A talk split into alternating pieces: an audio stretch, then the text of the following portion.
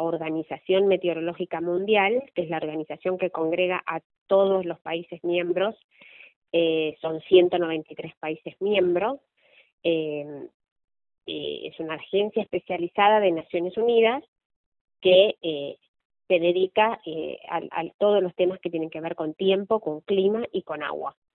Para que tengas una, una referencia de qué significa ser una, agencia especializada, la Organización Mundial de la Salud es una agencia especializada de la ONU en los temas de salud.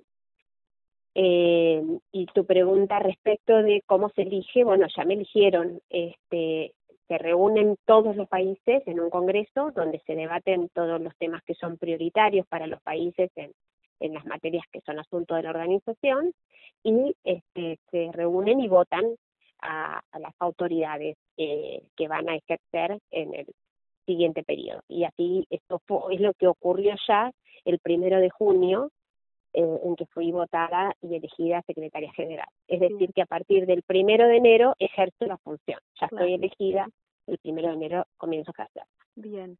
Bueno, ¿y cuáles son los desafíos meteorológicos? Sabemos que estamos en una época en la que el cambio climático es, bueno, un tema que preocupa a todos los estados eh, y usted al frente de esta organización, digo, ¿hacia dónde apuntaría su gestión en este sentido? Bueno, esta organización, como te decía, em, eh, digamos, convoca o aglutina a, a 193 países y específicamente trabaja de manera directa con los servicios meteorológicos e hidrológicos de esos países. Entonces, eh, eh, los países definen sus prioridades y en el congreso que tuvimos recientemente y todos acordamos que hay una prioridad central que es el desarrollo de los sistemas de alerta temprana eh, en todo el mundo, digamos. Para que te tengas una idea, el 50% de los países aproximadamente no cuenta con sistemas de alerta temprana. Entonces es necesario eh, apoyar a aquellos países más vulnerables, con menos recursos, a poder desarrollar estos sistemas. Como secretaria general, entonces, eh, tengo una agenda, digamos, que está planteada por los países eh, que tiene que ver con esta prioridad, así como también la importancia de desarrollar sistemas de observación eh, a nivel de todo el mundo para eh, monitorear de manera más adecuada y con mejor definición la cantidad de gases de efecto invernadero que emitimos, que es otra de las prioridades que marcó este Congreso. Bueno, estas prioridades hay maneras y maneras de llevarlas a, la implementación, ¿no?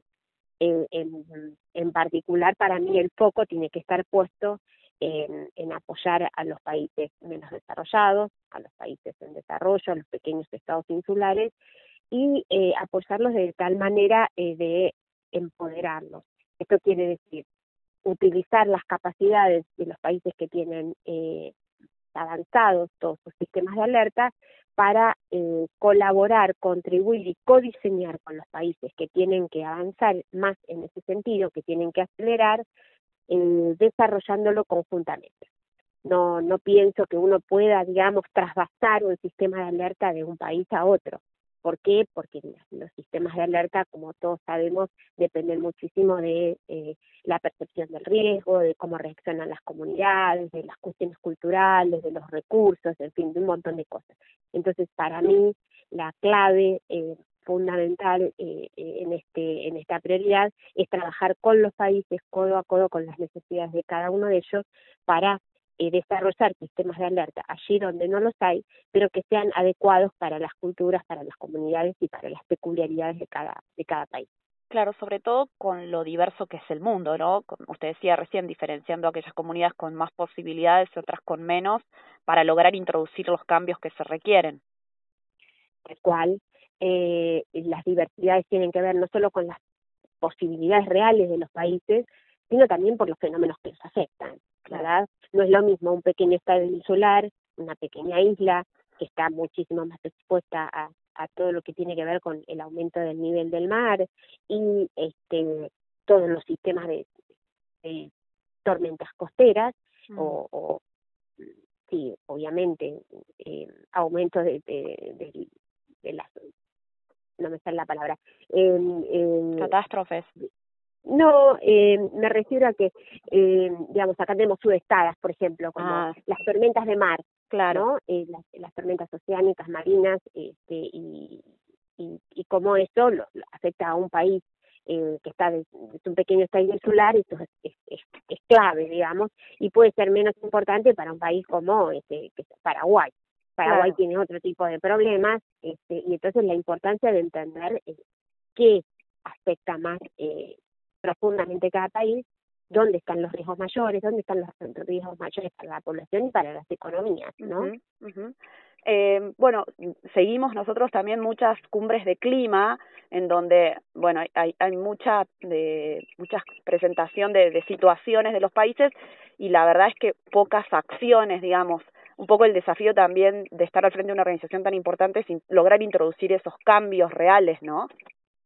Y sí, eh, en realidad los cambios de- dependen de los de los estados eh, y, y por un lado y por supuesto de los grandes eh, de las de las empresas globales también de las corporaciones no que que, que, que generan mucho de los eh, gases de efecto invernadero. Mm. pero organizaciones como la Organización Meteorológica Mundial pueden eh, contribuir primero a generar este toma de conciencia Claro. eh, a, a apoyar a los gobiernos en las decisiones, a acompañarlos con información eh, real de qué es lo que está pasando, de cómo son los cambios que se están dando acá, a nivel de cada país y cada región. Entonces, ahí me parece que el, el rol, el, la OMM eh, tiene eh, es, es un gran proveedor de insumos Mm. para la toma de decisión. No toman las decisiones, las, las decisiones las toman los estados y como te digo también las grandes compañías, las corporaciones y eventualmente algunas otras organizaciones que tienen eh, la decisión de eh, cómo hacer para eh, llegar a la carbono neutralidad. Nosotros les tenemos que brindar todas las fuentes posibles de información para que sean conscientes que estamos muy lejos de la carbono neutralidad, que estamos muy lejos de que se observen este eh, eh, concretamente disminuciones de gases de efecto invernadero eh, y, y eso, y los, los- las señales, ¿no? Las señales las podemos contar nosotros.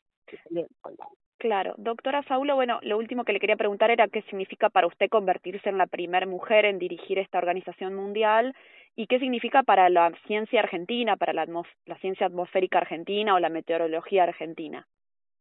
Bueno, creo que este es, es un enorme orgullo, es un enorme reconocimiento y, y es una oportunidad de aumentar la visibilidad, no, no solo de la ciencia en general, de los científicos y científicas argentinos y argentinas, eh, y también de esta disciplina, ¿no? Que es una disciplina que a veces cuesta mucho este, asociarla, sacarla de, de- del- del área de, de la provisión del pronóstico para, para lo que te va a pasar durante el día, y es una, una disciplina que tiene un aporte al crecimiento de- estratégico de un país, a la prevención de, de desastres, eh, y bueno, y creo que es importante visibilizar ese trabajo de los servicios meteorológicos e hidrológicos. Entonces, bueno, como argentina me siento honradísima, como mujer, por supuesto también, este, eh, ha sido de altísimo impacto mi, mi elección, porque bueno, ser la primera en 150 años eh, habla per se de un momento y, y tener la, la, la, la el enorme privilegio de, de que me haya tocado eh, estar en este lugar en este momento, creo que eh, es algo de lo cual tengo que estar agradecida. Y aprovecharlo para aumentar la visibilidad de lo que hacemos, ¿no?